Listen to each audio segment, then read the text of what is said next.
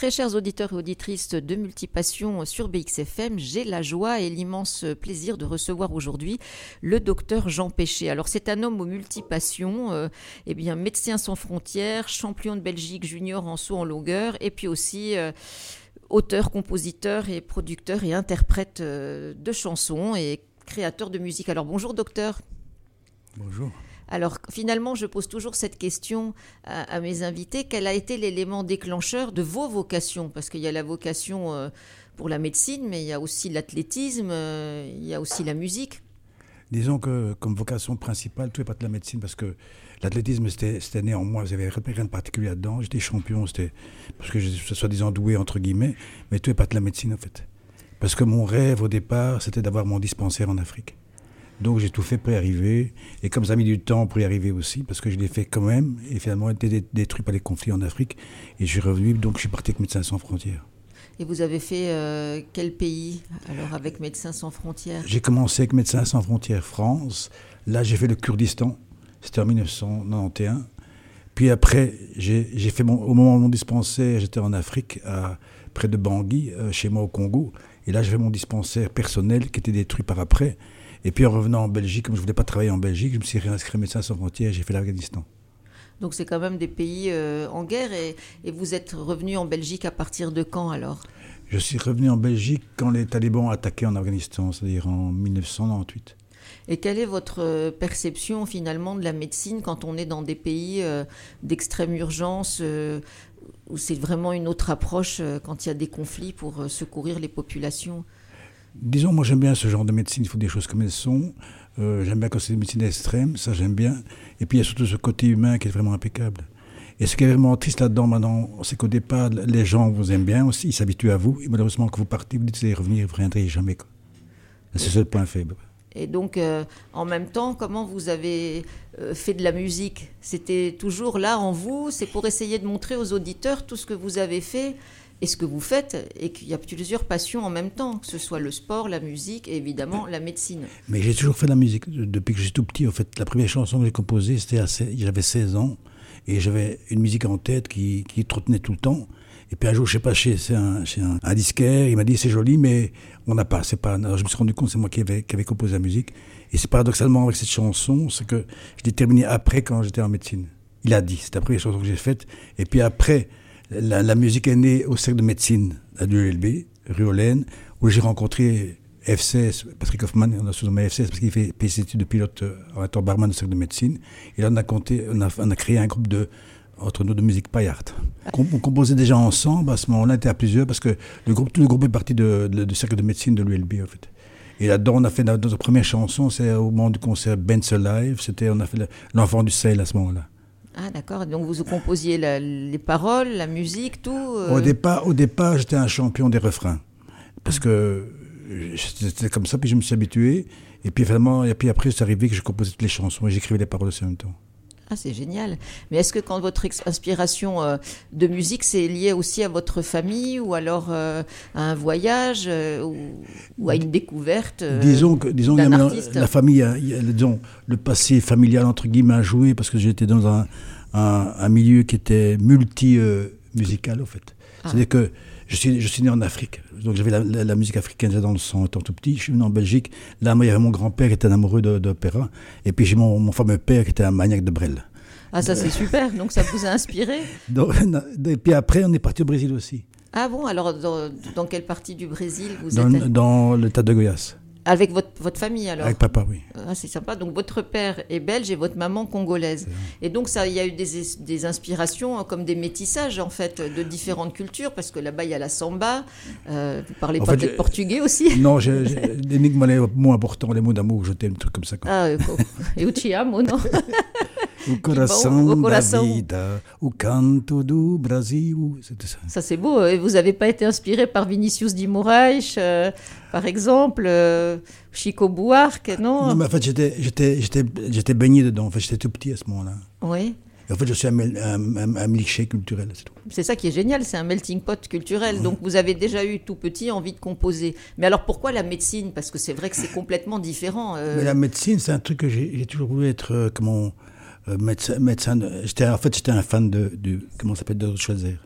Ah, Donc j'ai fait, médecine, j'ai fait médecine à, à cause de ça en fait, parce que je voulais avoir mon dispensaire en Afrique. Et ce que je ne savais pas, c'est l'avantage que j'ai eu, c'est que ma- grâce à ma mère, on a des terres en Afrique. oui. Ce parcours de médecin, comment ça s'est passé? Donc diplômé de l'ULB. et- Disons que le, le parcours de médecin était un peu pénible au départ, de la mesure où mon père est décédé quand j'étais première année de médecine. Ouais, Donc j'ai payé mes études de médecine moi-même. Ouais. Donc j'ai mis un petit peu de temps, il faut des choses comme elles sont, mais parce que j'avais dur en fait. Et comme je faisais beaucoup de choses à la fois, c'était pas évident. C'est-à-dire que vous faisiez du sport déjà ou de la... Le sport, je faisais déjà, oui. Alors comment ça s'est passé? Comment on arrive à, à conjuguer euh, tout ça? Parce qu'en fait, le sport a commencé assez tôt, vers l'âge de 16 ans. Et je m'étais inscrit, mon père m'avait inscrit dans un club. Et là, euh, on a les, les- les qualités évidentes. Et puis après un moment, après j'ai eu un premier titre de champion de Belgique en scolaire pour commencer. Et puis après, j'étais champion de Belgique en, en junior aussi. J'étais international élite à la même époque. Et puis il y a eu un break parce que la chance pour moi, c'est que je me suis déchiré tendon d'Achille. C'était carrément, j'ai dû arrêter le sport et de me consacrer à la médecine. Ah d'accord, mais vous étiez champion de quoi? Sur longueur. Saut en longueur, donc c'était vraiment euh, une passion et un entraînement euh, quotidien. Disons que j'étais pas un très assidu des choses Non, comme ça. c'était un don alors. Oui, à ce qui paraît. Oui, c'est bien ça. Et la médecine, du coup, vous l'avez enclenchée euh, complètement puisqu'il y a eu euh, ce tendon d'Achille qui a été euh, brisé, quoi. Oui, ça, oui. Parce que là, j'avais pas d'autre choix. Je vais arrêter de... Parce que de toute façon, en médecine, à l'époque, on n'est pas davantage comme maintenant. Donc, faire médecine, travailler et faire du sport de haut niveau, on oublie. hein. Oui, c'est difficile. Et finalement, euh, vous êtes devenu généraliste Oui. Parce que je voulais pas être chef de service, en fait. Ça m'intéressait pas. et vous vouliez toujours partir en Afrique? Toujours, toujours. Et c'est la chance que j'ai eue, c'est grâce à ma mère, parce que mon- mes parents étaient séparés. Et j'ai vu ma mère après, quoi. J'ai revu de ma mère après. Et là, j'ai appris que la famille avait des, beaucoup de terres en Afrique. L'avantage que j'avais, c'est que les travailleurs étaient payés, euh, ga- étaient, étaient, étaient payés, étaient payés correctement, et ils avaient les soins médicaux gratuits. Ça veut dire Ça, qu'en Afrique, c'était énorme. Et à l'époque, j'avais été, été aidé par une fondation, je sais pas si c'était encore la Fondation Z. Donc j'ai mes médicaments, grâce à mon expérience de Médecins sans frontières, j'étais les prendre en Hollande, chez IDA. Oui. Donc, c'est-à-dire, je donne un exemple, c'est-à-dire une cure d'antibiotiques, c'est un exemple. Au lieu d'avoir euh, le prix que- complet ici en Belgique, donc ça me revenait à 57, une, crise, une cure d'antibiotiques. Donc, j'ai soigné un, un village de 2000 personnes avec plus ou moins même pas 1500 euros durant six mois. Ça, c'est fabuleux. Et c'était où exactement en Afrique?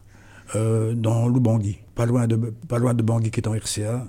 Et euh, c'est selon, près de Et la donc- rivière. Non, non, mais c'est important. Vous êtes resté combien de temps alors? J'ai resté, deux ans, ça marchait bien en fait au départ.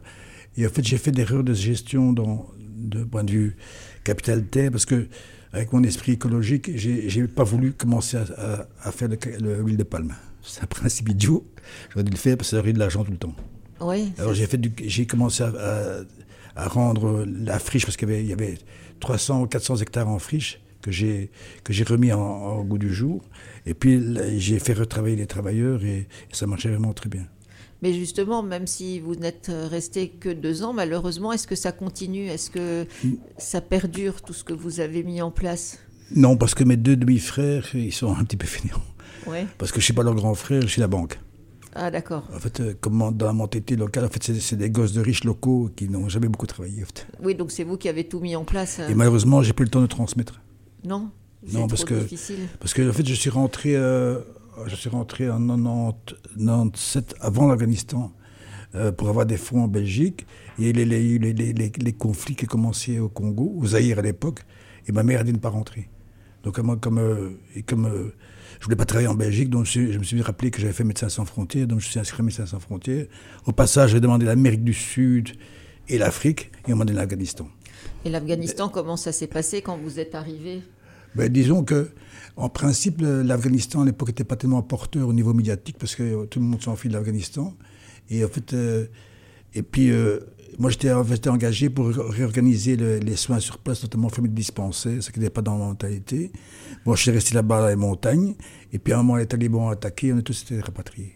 J'ai la chance, entre parenthèses, de voir encore les bois de Bamiyan entiers. Vous avez été médecin sans frontières, euh, vous êtes musicien, mais vous êtes aussi euh, euh, dans le sport, entraîneur. Comment ça s'est passé?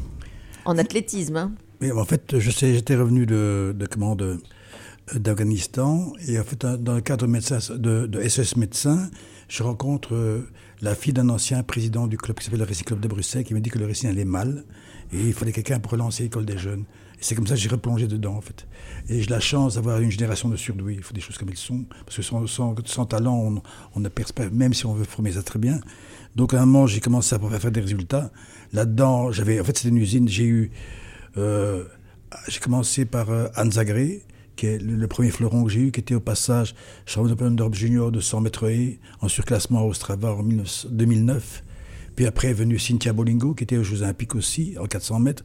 Et puis j'ai toute une flopée de, d'élite de, de, euh, Et en 2009, avec mes résultats, je suis devenu entraîneur de l'année de LBFA. Alors qu'est-ce que c'est l'entraîneur de l'année C'est le titre de meilleur entraîneur en fait. Waouh, donc ça c'est super. Et vous continuez toujours à entraîner non, des maintenant, jeunes maintenant c'est fini parce que. Pourquoi? J'ai pas envie de mourir sur la piste. Non, c'est à ce point-là. Mais non, c'est assez prenant en fait parce que j'entraîne pour gagner.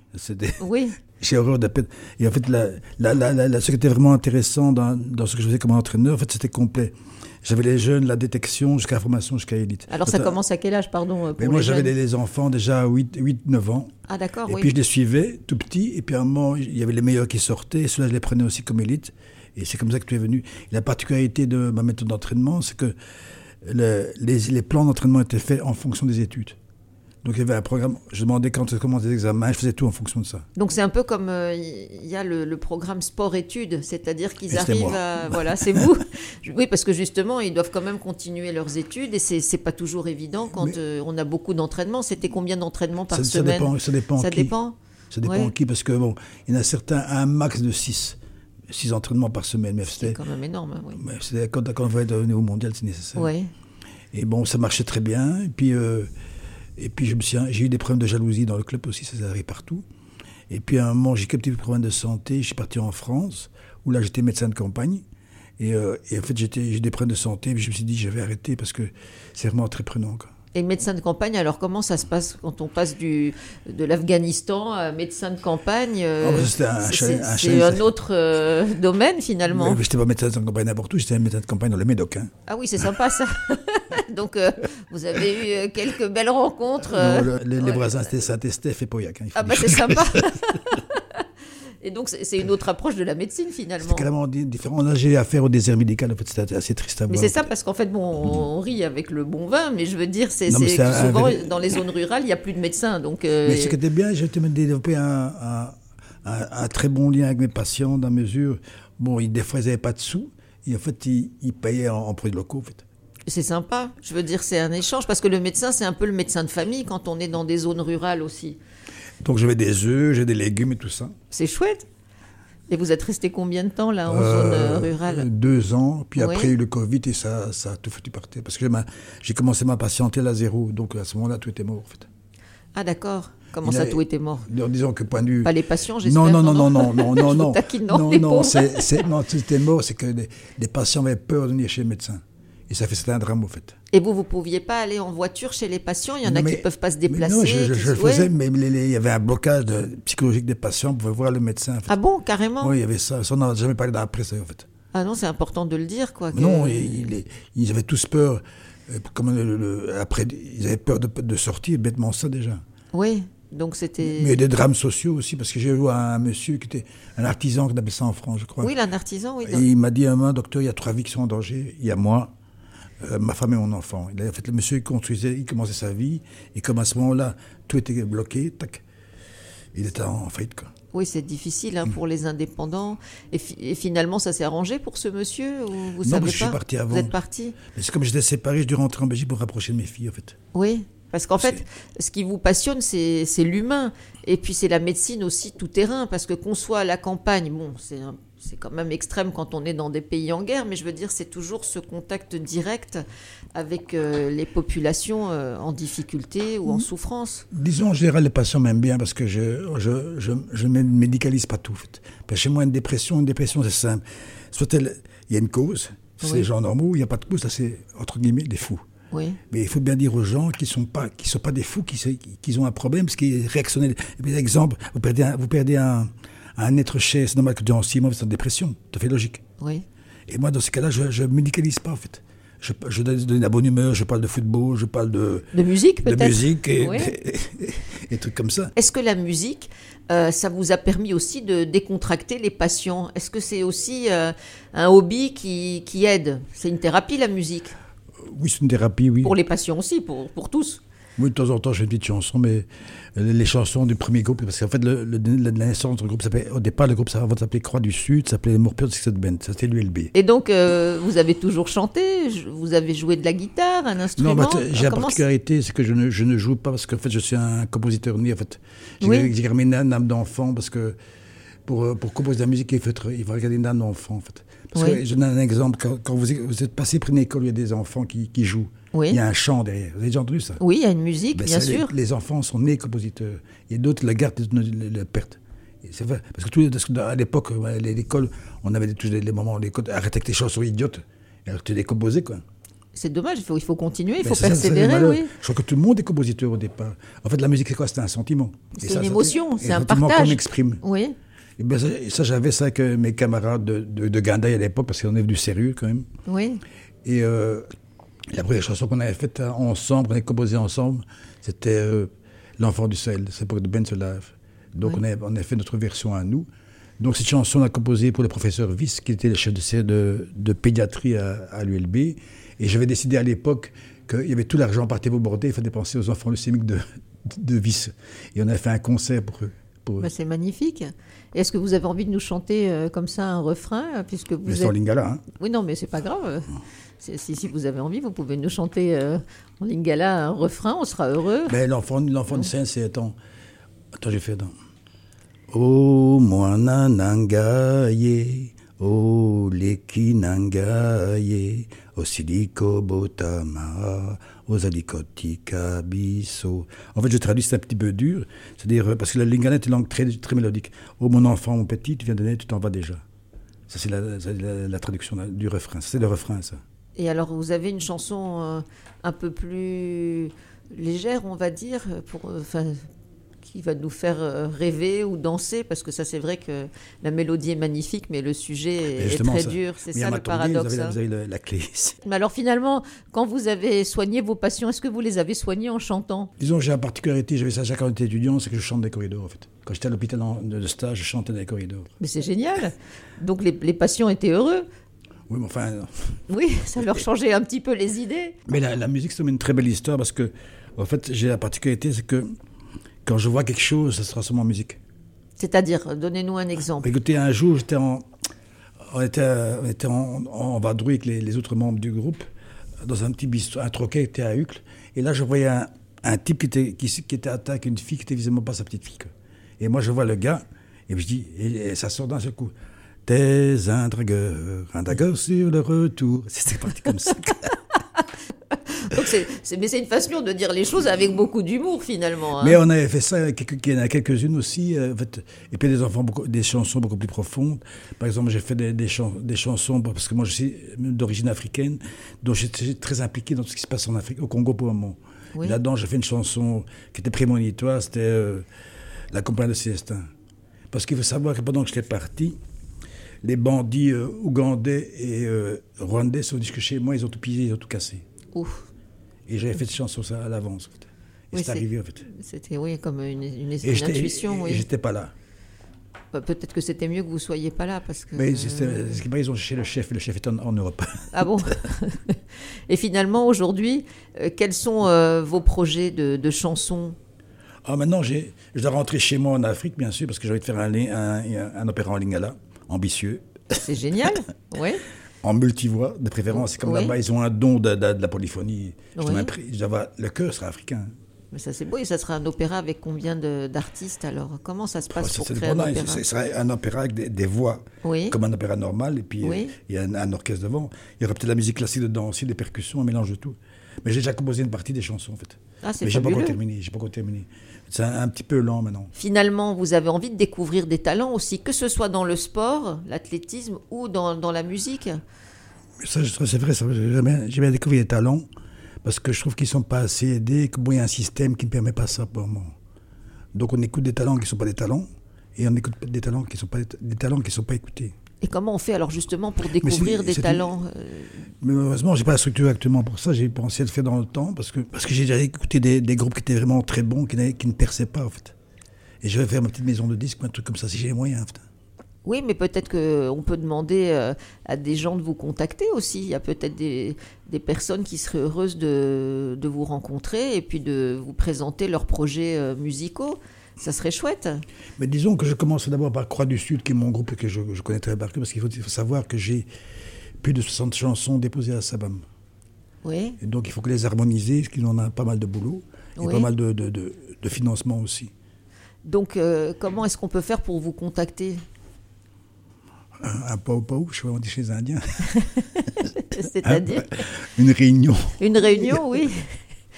Non, parce que c'est important qu'on puisse vous joindre si jamais euh, les gens veulent vous présenter euh, des chansons, des textes, des musiques. euh. Mais disons, pour le moment, j'ai euh, produit les autres. Je commençais d'abord par Croix du Sud, en fait. Oui, mais Croix du Sud, vous êtes combien Alors, c'est dans ce groupe euh, Alors, la Croix du Sud, c'est assez particulier, c'est que là-dedans, il y a deux médecins, Oui, il y a un, un pilote de ligne, oui. il y a deux filles qui sont, tenez-vous bien, les descendantes du compositeur dit, Katia Elga van Kampenhout. Oui, c'est super. Elles ont fait le, elles ont fait le conservatoire en Flandre. Et euh, le médecin, c'est Dr Bernard Vacrenes. J'adore travailler avec lui parce que monsieur est premier prix de, est premier prix de, de- de solfège. Il joue, du, il joue du piano, du saxophone et du violon.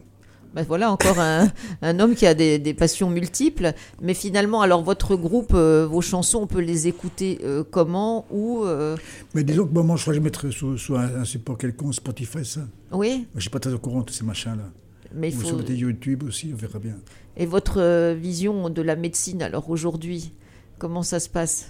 Vous avez, maintenant, j'arrive en fin de carrière, il faut des choses comme elles sont. hein. vous avez plus envie d'aller dans des pays euh, comme Ah. Moi, en l'Afghanistan? Oui, c'est maintenant c'est en Afrique que vous Oui, voudriez. non, mais, euh, Donc aujourd'hui, vous voulez rentrer chez vous oui, c'est ça. et, et recréer un dispensaire aussi? Oui, oui, mais c'est pas moi qui vais travailler, je mettrai un, un médecin congolais en fait. Et comment ça se passe quand on crée un dispensaire? Parce que Mais c'est à facile à dire, mais l'époque- à à l'époque, mettre en place. euh, à en fait, chez moi, c'est pas tellement compliqué. La mise de fonds n'est pas tellement grande. La seule chose à faire, c'est bêtement relancer la plantation ouais. et revoir les débouchés ici où je peux vendre et ainsi de suite. Et là, l'argent va venir tout seul. Il fait une petite mise de fonds, c'est tout. D'accord, donc on peut peut-être faire euh, un appel un jour, vous nous direz euh, quand euh, ce sera le moment pour euh, peut-être faire un appel aux dons pour vous aider, parce que le dispensaire, ça met combien de temps à, à- à se mettre en place? Donc, disons que les terres où ils seront dispensés, d'abord, c'est à moi, disons à la famille Oui. du moins. faut- Oui, Ça, il faut re- reconstruire le, les- le- le bâtiment. oui. Ça va très vite. Remettre l'électricité, euh, tout relancer, de recommander, recommander, recommander des médicaments oui. et, et faire avoir un, un support euh, infirmier tout le bazar. Mais attention parce que je vois grand, parce que maintenant j'ai, j'ai amélioré le projet en fait.